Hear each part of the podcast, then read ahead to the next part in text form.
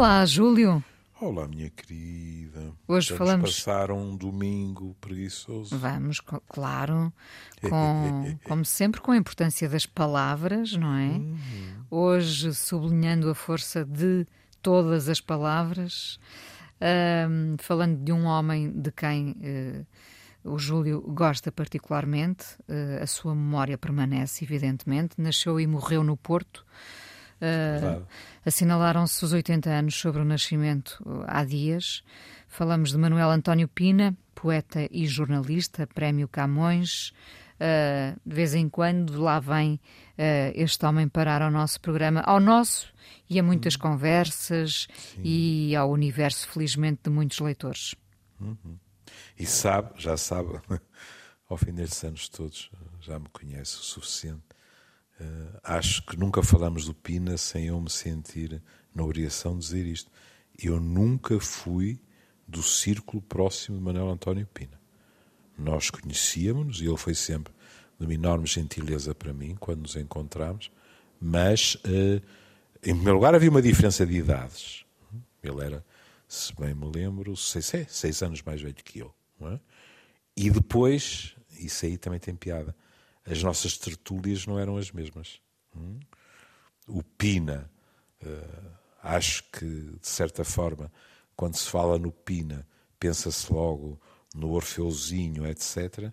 E eu, que vivia no centro da cidade, cresci sobretudo no Majestic.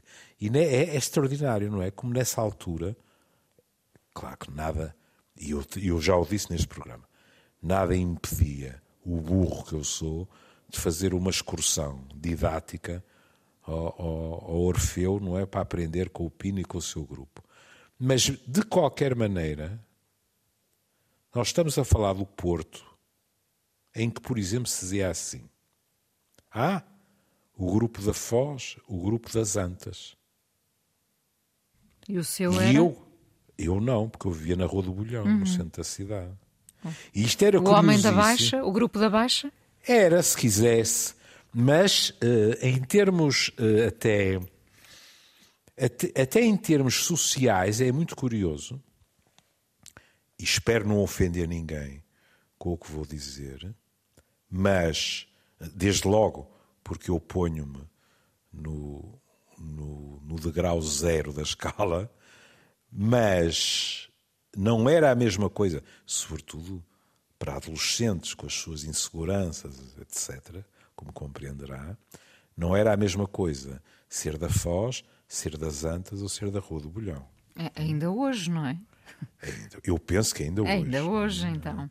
Embora eu tenha a sensação, nada me pode, hei de perguntar aos meus netos, eu tenho a sensação que aquilo que no meu tempo era, de certa forma, aqui e acolá, até vivido quase com uma tonalidade de competição entre a Foz e as Antas, que se esbateu muito. O que também tem a ver com a maneira como as pessoas vivem. É? Hoje em dia, está a ver. ah, ah, hoje em dia está-se a fazer um- um- uma linha de metro hum, que vai do, de- da parte do- da estação de São Bento, depois está ah, no Hospital eh, de Santo António, depois Praça da Galiza, depois Casa da Música, etc. Naquela altura, isto eram deslocações em que se dizia vou à Boa Vista. Não era como ir à rua do lado. Hum? Ir à Foz, por exemplo, mutatis mutandis, era a mesma coisa. Era uma decisão que se tomava. E depois, como é evidente também, e no caso do Pina, isso é importantíssimo, que me perdoem os da minha geração, atendendo a que eh, eu era seis anos mais novo, e isso conta muito em determinadas idades. Ah, quando uma pessoa pega no- na biografia do, do Pina, o Para que tudo isto do Álvaro Magalhães, se eu for comparar os nomes que eh, privavam com o Pina nos seus locais favoritos, com os nomes com que eu privei no Majestic, eu não tenho rebuço em dizê-lo, que eh, em termos literários, etc., a, a, a tertúlia do Pina, na minha opinião, era muitíssimo mais rica. Já agora fiquei aqui a pensar quando o Júlio diz hum. uh, uh, eu, enfim, não saí do Majestic, uh, hum. devia ter ido. Sabá, às vezes também, mas sobretudo. Espreitar a, a, a, tertúlia do Pina, hum. porque o Júlio sempre foi um, um homem de hábitos. Ah, fui. Sempre, não foi? Fui. Mesmo quando fui. era um rapaz ainda. Sim. E ainda é, de é... certa forma, ainda é. Claro que sou. Não, não, em certas um rapaz, coisas, um rapaz. Ah, um rapaz, não. Agora, de hábitos, sim. Nós, nós somos um animal de hábitos. E, e, e, muitas vezes aquela frase que diz que vamos ficando cada vez mais iguais a nós mesmos eh, não deixa de ser verdade. Porque até inconscientemente eh, determinadas rotinas dão-nos segurança. Nós estamos a pisar gelo grosso e não gelo fino. E isso dá-nos segurança. Mas o Pina, quando, quando se leu o livro do Álvaro, o Pina também tinha as suas rotinas. Uh, tendo embora, quer dizer, uh, sabe que eu sou um murcão. O, o, Pina, com o seu fino senso de humor, era capaz de determinadas loucuras saudáveis de que eu nunca teria sido capaz, mas também já por isso ele é o Manel António Pina e eu sou o Júlio Guilherme Ferreira Machado Vaz e não há comparações possíveis. É? E, portanto, é. Uh, há até uma coisa curiosa no que disse, porque o Pina, o Pina é do Porto e morreu no Porto. E ele próprio, uh, essa ligação, digamos assim, uh, com a cidade, foi qualquer coisa que ele salientou digamos. Ah, ora, veja isto. E, vou repetir, estou a citar uh, a biografia de Álvaro Magalhães, da, da Contraponto. Este parágrafo é muito grande e, portanto, vou apenas de, reler o fim. Amei muitas cidades ao longo de muitos e incertos anos. E conheço mais duas cidades com as quais talvez conseguisse manter uma relação profunda. Berlim, antes da queda do muro, e Kyoto, no Japão. Mas em nenhum lugar senão neste poderia morrer. E nenhum outro, quando eu morrer, morrerá comigo. Hum. Era assim que ele sentia o Porto. Sim, claro. É também ele, ele muito, é, isso era, isso era notório, um homem de hábitos muito fiel sim, sim, sim, aos, aos teus velhos Curios, hábitos, não é? Curiosamente, nos animais mudou dos cães para os gatos. É curiosa essa mudança. Não é? é? não é? Porque eh, eu penso que a maior parte das pessoas, quando se fala de animais e do Pina, eh, eh, pensa logo nos gatos. Sim, é? sim. Mas antes, não, antes, não estou a dizer que, que não houvesse gatos, não é? Mas uh, uh, o Pina teve pelo menos um cão que era uh, uma verdadeira paixão, que era o Baal. E, e, e, o que aconteceu é que, numa determinada altura, não havia hipótese. Não é? e, e, eles tinham até mais que um cão. É? E o que aconteceu é que os cães, olha um foi para a casa dos sogros do Pina e o Baal foi para um tratador na Corunha, na Galiza, depois de uma despedida pungente de toda a família. Um dia, Pina e Fátima prepararam-se para irem visitá-lo, mas não chegaram a passar da porta.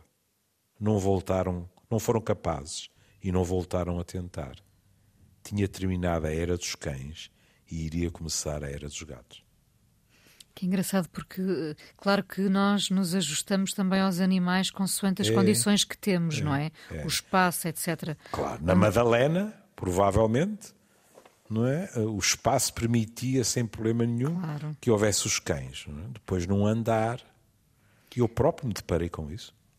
Sim, é, ainda que, que, a mim me pareça sempre que as pessoas que são fiéis aos cães vão continuar sempre a ser fiéis aos cães e quem prefere os gatos será sempre dos gatos. Mas ainda bem que há estas, estas mudanças, não é?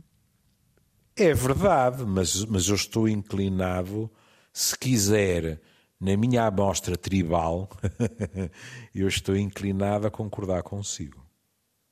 Uh, não é muito habitual uma mudança dessas. Hum? Os amantes de cães, pois há aqueles que, que têm cães e gatos.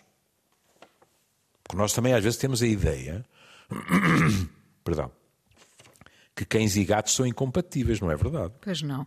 E, e, atenção, mais uma vez o espaço tem muita importância, não é? É evidente. É evidente. Se temos muito, e... muito espaço, todos podem coabitar. Se claro. não temos, é mais pois é. complicado, é. não é? E quando eles são criados juntos, grande parte das vezes não há problemas. E até lhe devo dizer uma coisa. Hum, e é um saber de, de experiência vista. quando há desaguisados, muitas vezes os cães aprendem à sua própria custa que é melhor terem respeito pelos gatos. Porque os gatos são pachorrentos, às vezes é até delicioso verificar quais. É claro que pronto, isto é a projeção para o animal do que são os nossos fantasmas. Mas uh, houve alturas em que eu, em que eu vi gatos que, na minha opinião, olhavam quase com desprezo, sabe? Sei bem, aquele, por acaso. Pronto, para aquele tipo aquela flausina, normalmente jovens, não é? Que querem festa, que ladram, que se aproximam, o, etc. Os gatos são, podem ser implacáveis, não é? Podem. E de vez em quando podem levantar a pata e se acertam, bem as sei, coisas podem sei. ser complicadas, não é? Miro aqui na minha mão umas marquinhas que me ficaram aí está, recentes. Aí está, aí está, aí está, aí está. A minha querida amiga Maria Helena Ribeiro da Silva tinha um par de gatos siameses dos quais eu não gostava de me aproximar. Eram lindos. E eu estudava, eu, o, o meu primo e também, imagino, também futuro psiquiatra, acabávamos os três em psiquiatria. Carlos Manuel Flores, nós estudávamos juntos e os dois gatos na janela, imóveis, eram um espetáculo, siameses, eram um espetáculo numa beleza extraordinária. Mas eu vou-lhe dizer com toda a franqueza, eu nunca consegui confiar naqueles gatos. E o que a Inês acaba de dizer, se calhar desempenhou um papel nisso porque os gatos adoravam a Maria Helena e, no entanto, ela estava cheia de marcas. Claro. Claro. claro. Nós somos sempre seduzidos. Eu não, eu não tenho, evidentemente, em Lisboa. Não, evidentemente, não podia ter, mas hum. não tenho uh, uh, animais em Lisboa, mas em, em Mindelo, no campo, continua a haver hum. animais, felizmente. E sou sempre tentada pela, por aquela beleza uh, felina. Hum que ficou ainda bem para preservar a memória da minha mãe, com o belo nome de Ritinha, mas Ritinha uhum. tem, tem a fúria de uma ritona, não é? E eu, eu bem me aproximo uh, tentando cativá-la com a minha voz doce, mas a Ritinha uhum. não vai na minha conversa e cá estão as marcas para o confirmar. Claro, claro. Portanto, a beleza não nos dá segurança de nada. Claro. Como Olha, em tudo pro... na vida. é verdade. Olha, a propósito disso, até lhe conto outra coisa que é, na minha idade, não com gatos e com cães, e com os bichinhos a não terem culpa nenhuma, depois aparecem outras marcas, eh, nomeadamente nos braços, não é? Porque eles querem brincar e também têm unhas, é? E deixam marcas, mas conto-lhe uma história, penso que pelo menos em ON nunca lhe contei, que é uh, o colega que, que faz o favor de, de cuidar da minha pele, um dia sabe que, em geral, não havendo outro tipo de patologia, eh, nós devemos, uma vez por ano, ir ver como estão os nossos sinais, etc. Que é para não haver surpresas desagradáveis, nomeadamente, olha, com um melanoma que continua a ser uma patologia sim, grave. Sim, Pronto. Sim. E eu lá estava, disciplinadamente, e no meio da conversa, eu disse: Olha, como eu tenho estes braços, uma desgraça para os meus cães, tal e tal, na brincadeira, muito pantelães, que eu estou de manga curta e tal e tal. E foi muito engraçado, porque ele é um homem de uma educação esmerada. E disse: Ah, o professor sabe o que é? Os vasos estão mais frágeis, se reparar, a sua pele está mais fina, e é verdade. E, portanto, a marca fica com muito mais facilidade. Eu disse: Pois é, então, o meu pai era a mesma coisa. E hoje acontece-me também isso. Eu dou uma pancada e faço uma negra com enorme facilidade. E ele fez um sorriso e disse: É claro, não sei se o professor se lembra da, da faculdade. E eu disse: Olha, eu de dermatologia lembro-me do nome da cadeira, não me lembro mais nada, sabe? Portanto, pronto. E ele riu-se e disse: Isso tem um nome científico, mas se calhar o professor não vai ficar entusiasmado. E eu disse: Se calhar não fico, mas já agora quero saber. E ele disse: Pois, isso é uma púrpura senil. E eu disse: Realmente esse adjetivo não é assim muito animador. E lembro-me de vir para casa e pensar assim: olha, eh, as associações livres de um neurótico psiquiátrica, psiquiatra às vezes têm piada. Pensei assim: bom, quer dizer, tenho os antebraços senis. Isto será por todo ao mesmo tempo? Isso é quase ou, poético, desculpa. Não é? Antebraços ou, ou, poder, senis. Ou poderei estar mais nos braços, mas por enquanto ainda menos nos neurónios. Mas enfim, nós estamos aqui é para falar do nosso Pina. E trouxemos. Sim, o Júlio escolheu é um, um clássico, um clássico. Um clássico. Não, não lhe escondo que trouxe também um clássico que posso estar enganado, mas que muito dificilmente não será claro, um clássico que lhe agrada claro, assim. Claro, não é? Claro. Pronto. Ora bem, que reza desta forma. A meu favor, tenho o teu olhar, testemunhando por mim perante juízes terríveis, a morte, os amigos, os inimigos. E aqueles que me assaltam à noite na solidão do quarto refugiam-se em fundos sítios dentro de mim, quando de manhã o teu olhar ilumina o quarto. Protege-me com ele, com o teu olhar, dos demónios da noite e das aflições do dia. Fala em voz alta. Não deixes que adormeça. Afasta de mim o pecado da infelicidade. Este remate é, é qualquer coisa, não é? Este, este remate é assim: uma pessoa olha para isto e diz assim: se o Pina ouvisse o amor é, um dia mandava isto e dizia assim: a Inês Maria Menezes, abre parênteses, sobretudo o último verso, fecha parênteses, porque isto para si. Hum, isto, isto é, é, do melhor. É, é? é, é assim, uma daquelas frases que devia estar em cada edifício público. Hum. Anúncios luminosos. Isso, é? isso. Em cada repartição de finanças devia haver este afasta de mim o pecado da infelicidade. E isto isto é muito belo, na minha opinião. E, ao mesmo tempo, muitos dos nossos ouvintes sabê-lo-ão e até bem melhor que eu. Há no Pina, uma, e na poesia do Pina, uma enorme nostalgia de infância. Aliás, se quiser, eh, eh, eu costumo dizer, e a Inês sabe, que eh, quando eu penso em em poetas portugueses a escrever sobre a adolescência, penso no T. Acho que o T escreveu coisas sobre a adolescência para o Rui Veloso que não há ninguém que não se lembre. É pá, era mesmo assim. Nos faz sentir uh, eternamente é? adolescentes. É, é, pronto. Uns mais, outros menos, não interessa, pronto.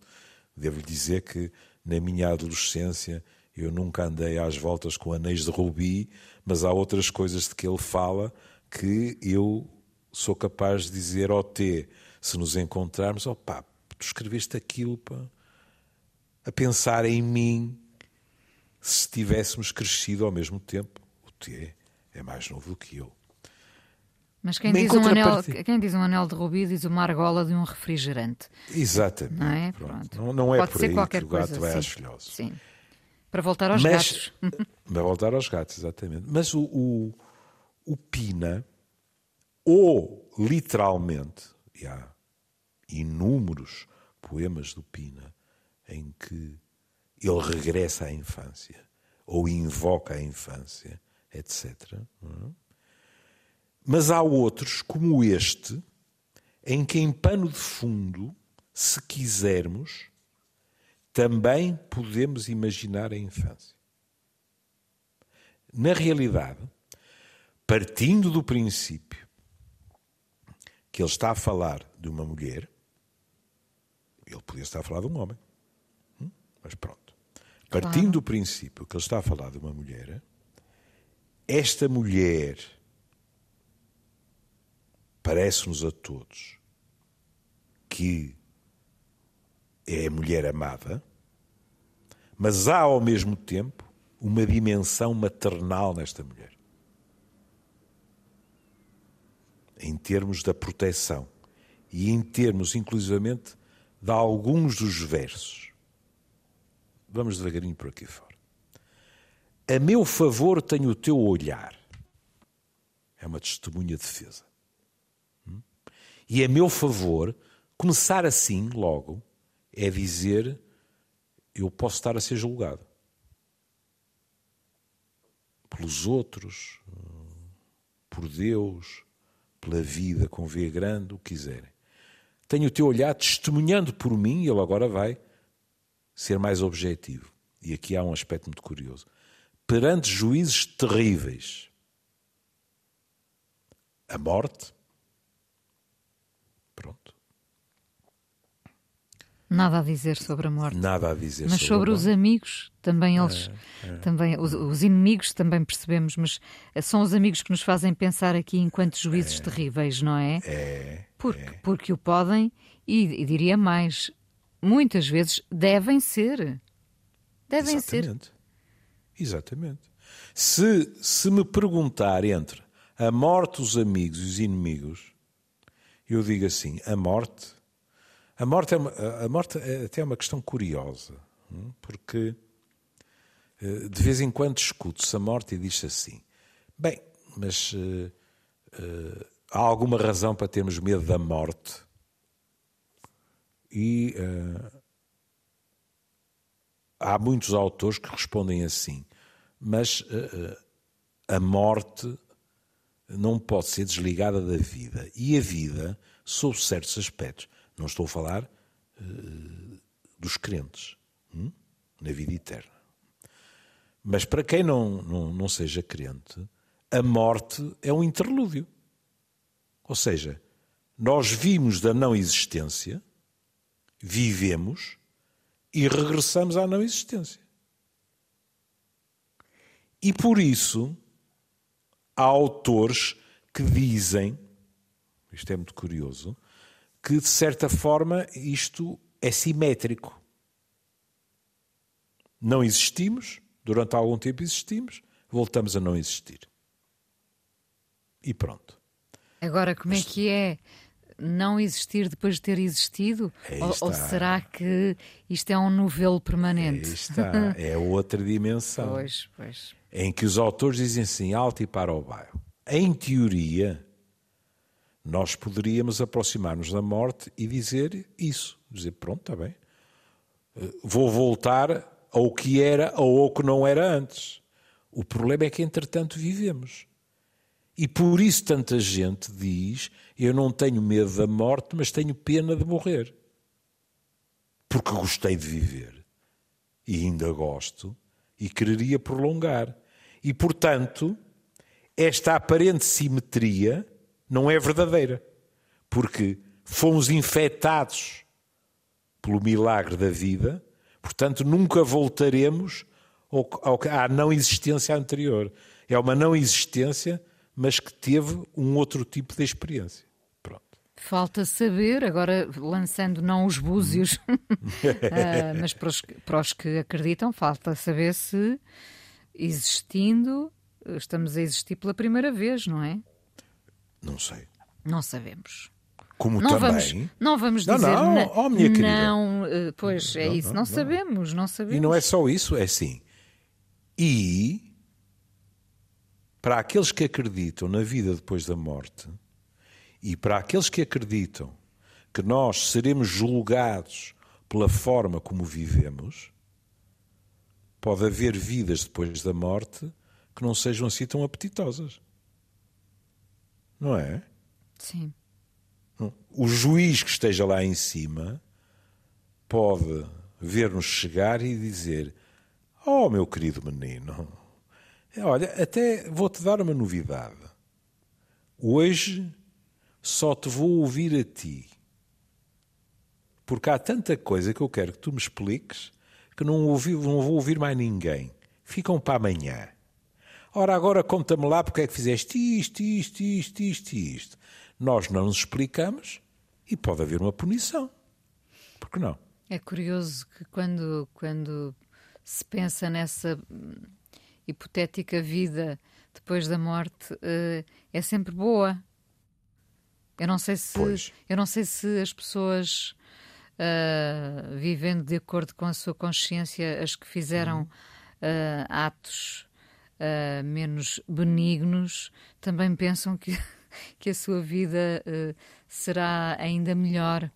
Uh, depois desta existência. Não faço a mínima ideia, mas é curioso porque todos pensamos sempre num. num é como mudar de casa e tentar mudar é. para uma melhor, melhor o, o, que é impossível nesta altura. Mas é. Uh, não é? Pensamos todos a é. viver que vai ser uma, uma coisa muito boa, não é? E, e, é muito engraçado porque, isto é de formação profissional. A nossa uh, angústia perante a morte, de vez em quando uh, transmite-se através do humor. Quantas vezes eu ouvi piadas do género? Eu não me importo nada ir para o inferno, deve ser muito mais divertido. Isto é muito engraçado. É porque isso revela medo apenas, não é? Claro. Ou então aquela sensação, é pá, pensando bem, se há inferno, pronto, a Igreja já o negou, esta visão geográfica, não é? De haver o céu, haver o inferno, os caldeirões, essa coisa toda. Mas haver pessoas que dizem assim, mas eu comecei a pensar e pelas minhas contas os meus amigos devem estar todos lá, não é? Então eu prefiro estar com as pessoas que conheço todo este riso, digamos assim, em relação ao que acontece depois da morte, tem como pano de fundo a dúvida, o receio, o que é que pode acontecer. Em contrapartida, o que a Inês disse em termos de amigos, eu estou 300% de acordo, que é que os meus inimigos sejam juízes terríveis, para lhe falar com toda a franqueza, não me preocupa demasiado. Não, os, os, amigos também servem para isso. Eu não vou dizer que só servem para isso, mas nós não queremos as palmadinhas nas costas dos nossos não, amigos. Não, mas é exatamente isso que eu estou a nós dizer. Nós queremos a sinceridade, acho eu, no sentido de podermos... Dos inimigos, dos inimigos, e não estou a dizer isto por arrogância. Estou a dizer que são meus inimigos, hum, o juízo terrível que têm sobre mim, pronto, podem-me apanhar aí numa esquina e dar uma polinheira, como se diz cá em cima. Isso não me agrada. mas, mas que pensem mal de mim, isso são meus inimigos. É até natural. Os amigos, esses sim, são juízes terríveis. Porque nos podem eh, carregar em cicatrizes que não fecharam como devia ser, se bem me lembro, chamados queloides, porque nos podem chamar à pedra e nós não temos o alibi de dizer, pois ele não me grama, é meu inimigo. Não, não. Ele é meu amigo e vai continuar a ser. E mesmo assim está-me a puxar as orelhas ou está-me a dar um par de reguadas. Só me está a puxar as orelhas porque é meu amigo.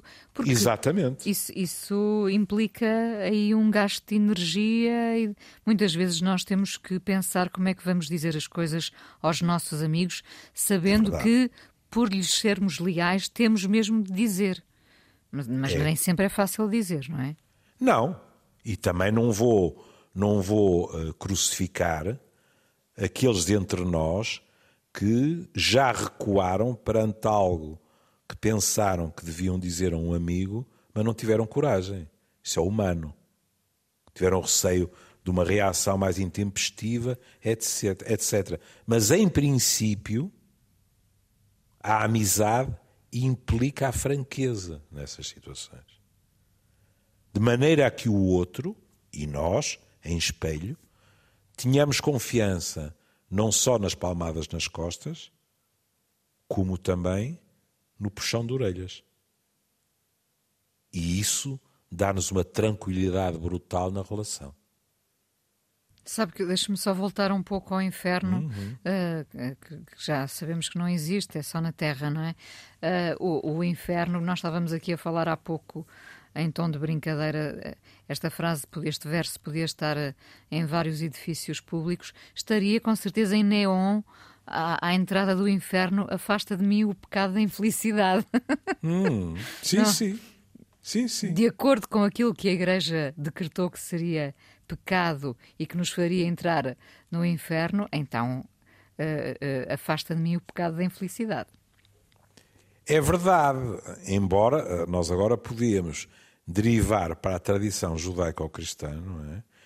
E a tradição judaico-cristã, com toda a franqueza, sempre me despertou alguma melancolia, talvez porque fui eh, eh, durante anos, em paralelo com a minha família, claro, com a minha pequena família, eh, fui educado por padres que não cultivavam essa visão. A tradição judaico-cristã, eh, durante demasiado tempo, porque isso veio-se diluindo, eh, olhava de soslaio a felicidade, o prazer. Isto era um val de lágrimas. Nós depois éramos compensados na outra vida. Mas aqui embaixo era quase como se nos dissessem que o mais natural era o sofrimento. E isto é uma visão, na minha opinião, eh, triste da vida e, para aqueles que, que acreditam, eh, uma visão, penso eu, injusta da divindade. Porque eu não vejo nenhuma razão para que a divindade eh, projetasse que a nossa vida aqui, terrena, eh, tivesse que ser predominantemente uma vida, eh, aquela terrível expressão, o val de lágrimas, por exemplo. Sim, sim. Não é? Nunca, nunca achei que, eh, por exemplo, ser praticante de uma determinada eh, religião fosse sinónimo de, de quase, como é que é dizer, inconscientemente considerarmos o sofrimento uma espécie de investimento no futuro. é? Sofremos agora para sermos recompensados mais tarde. Mas, mas que tememos os prazeres, quer dizer, esta sociedade já não teme, já se Isso foi-nos inculcado. Pois, pois.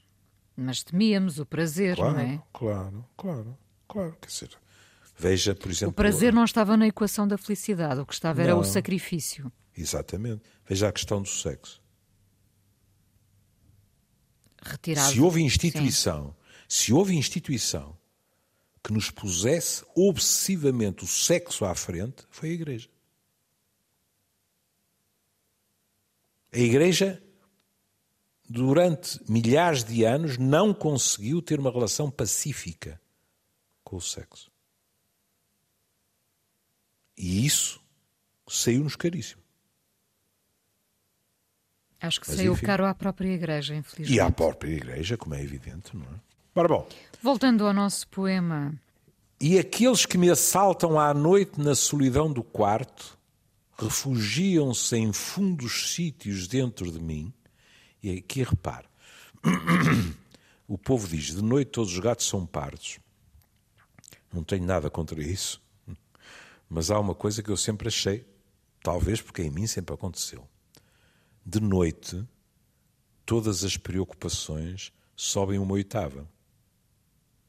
O escuro, o silêncio, etc., com muita frequência, fazem com que nós pensemos em determinadas questões de um modo mais pessimista.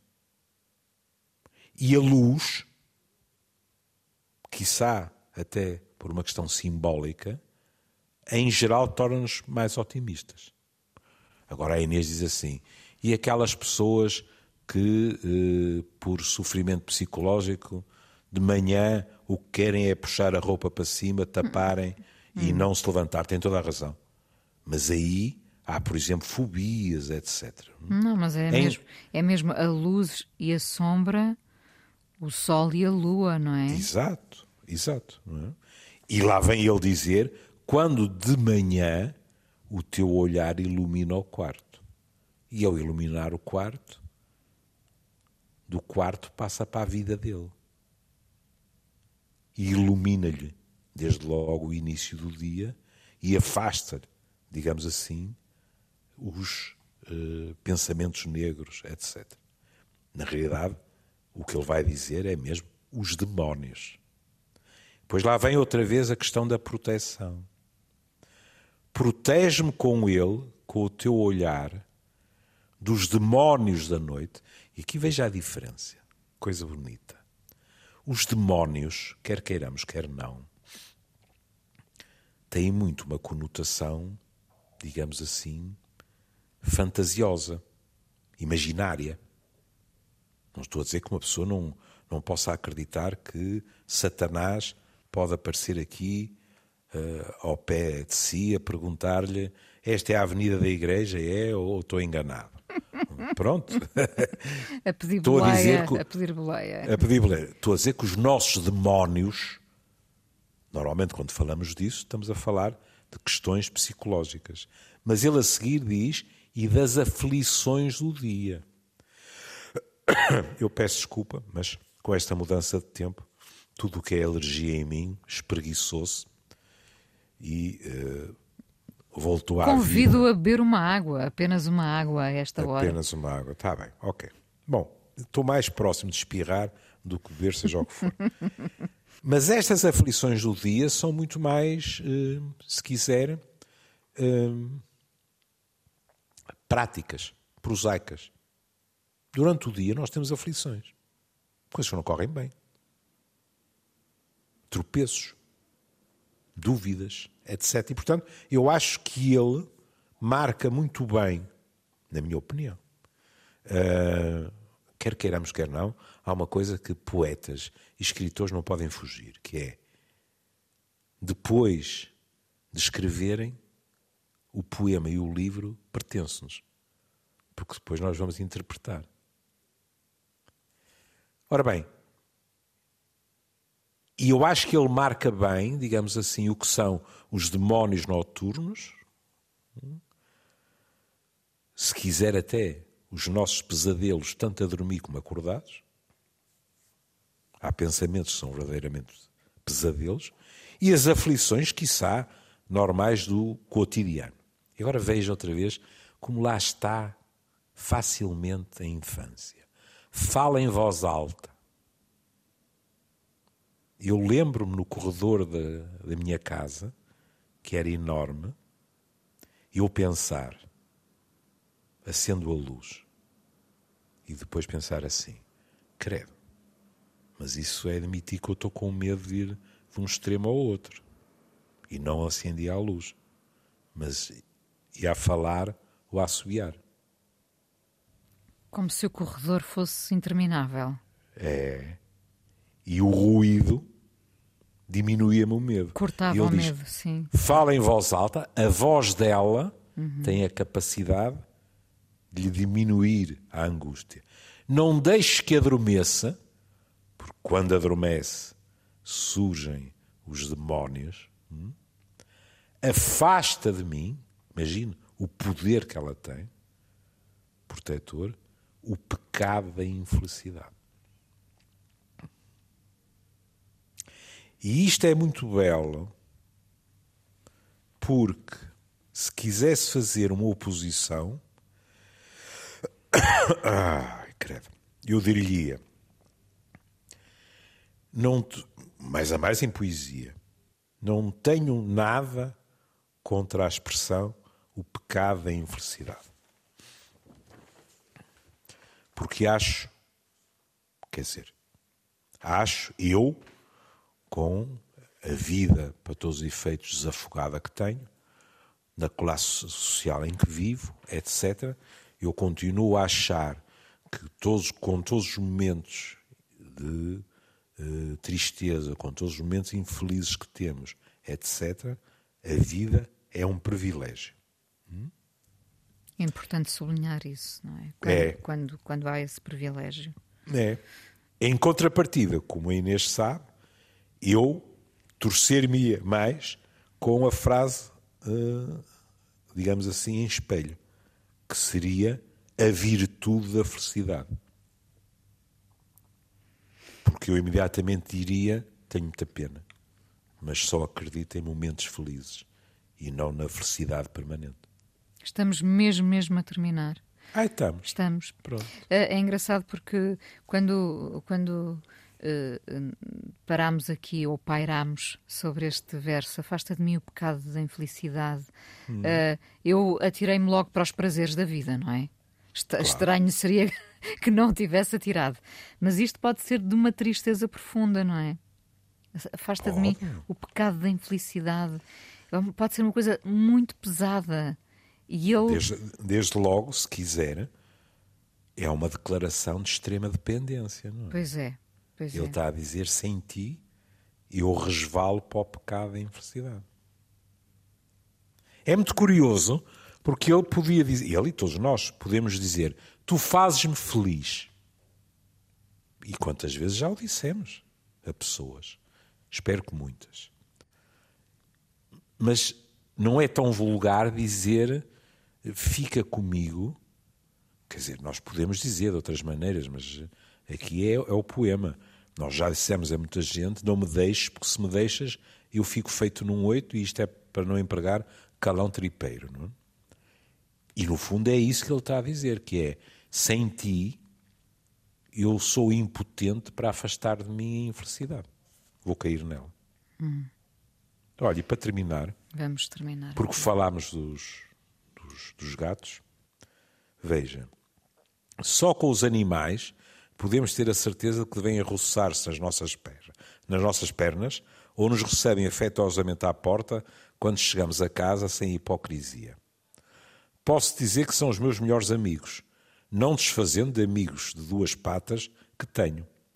Até costumo dizer que gosto dos animais todos. Gosto até de alguns de duas patas, mas não gosto de todos de duas patas. Gosto de alguns. O homem é o único animal que é desleal. E assim terminamos. Uh, não, eu estou, eu estou aqui Atenção, também. tenho que defender meu, os membros do meu sindicato. Homem com H grande, inclui as mulheres. Pronto. E eu, eu, estava aqui, no fundo, a sorrir por dentro, porque temos aqui uns fiéis amigos com quem trabalhamos, hum, felizmente.